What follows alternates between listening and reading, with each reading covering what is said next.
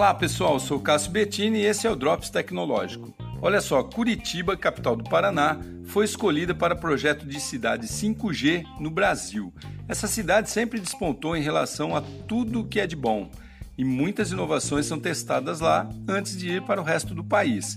Recentemente, os ônibus elétricos autônomos foram colocados em algumas rotas de lá. Antigamente foram os pontos de ônibus modernos, quem não se lembra disso, né? Cobertos, bem aconchegantes e que se destacaram como inovação e ainda serviu de referência para outras capitais. Isso nem na era da internet ainda.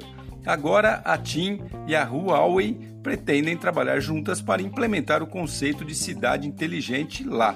Através da implantação de uma das maiores redes de conexão baseadas na tecnologia MIMO, que é usada essa tecnologia em antenas especiais que emitem sinais para roteadores, notebooks e celulares, para oferecer maior velocidade de navegação para os usuários, possibilidade de múltiplas conexões sem perder estabilidade do sinal, um ganho também de velocidade de até 20 vezes mais que as redes de cabo ou Wi-Fi atuais, enfim, será um upgrade e tanto e isso servirá para que tenhamos uma ideia da diferença da internet 5G para suas antecessoras. Legal, né? Sou o Cássio Bettini compartilhando temas sobre tecnologia, inovação e comportamento. Até o próximo.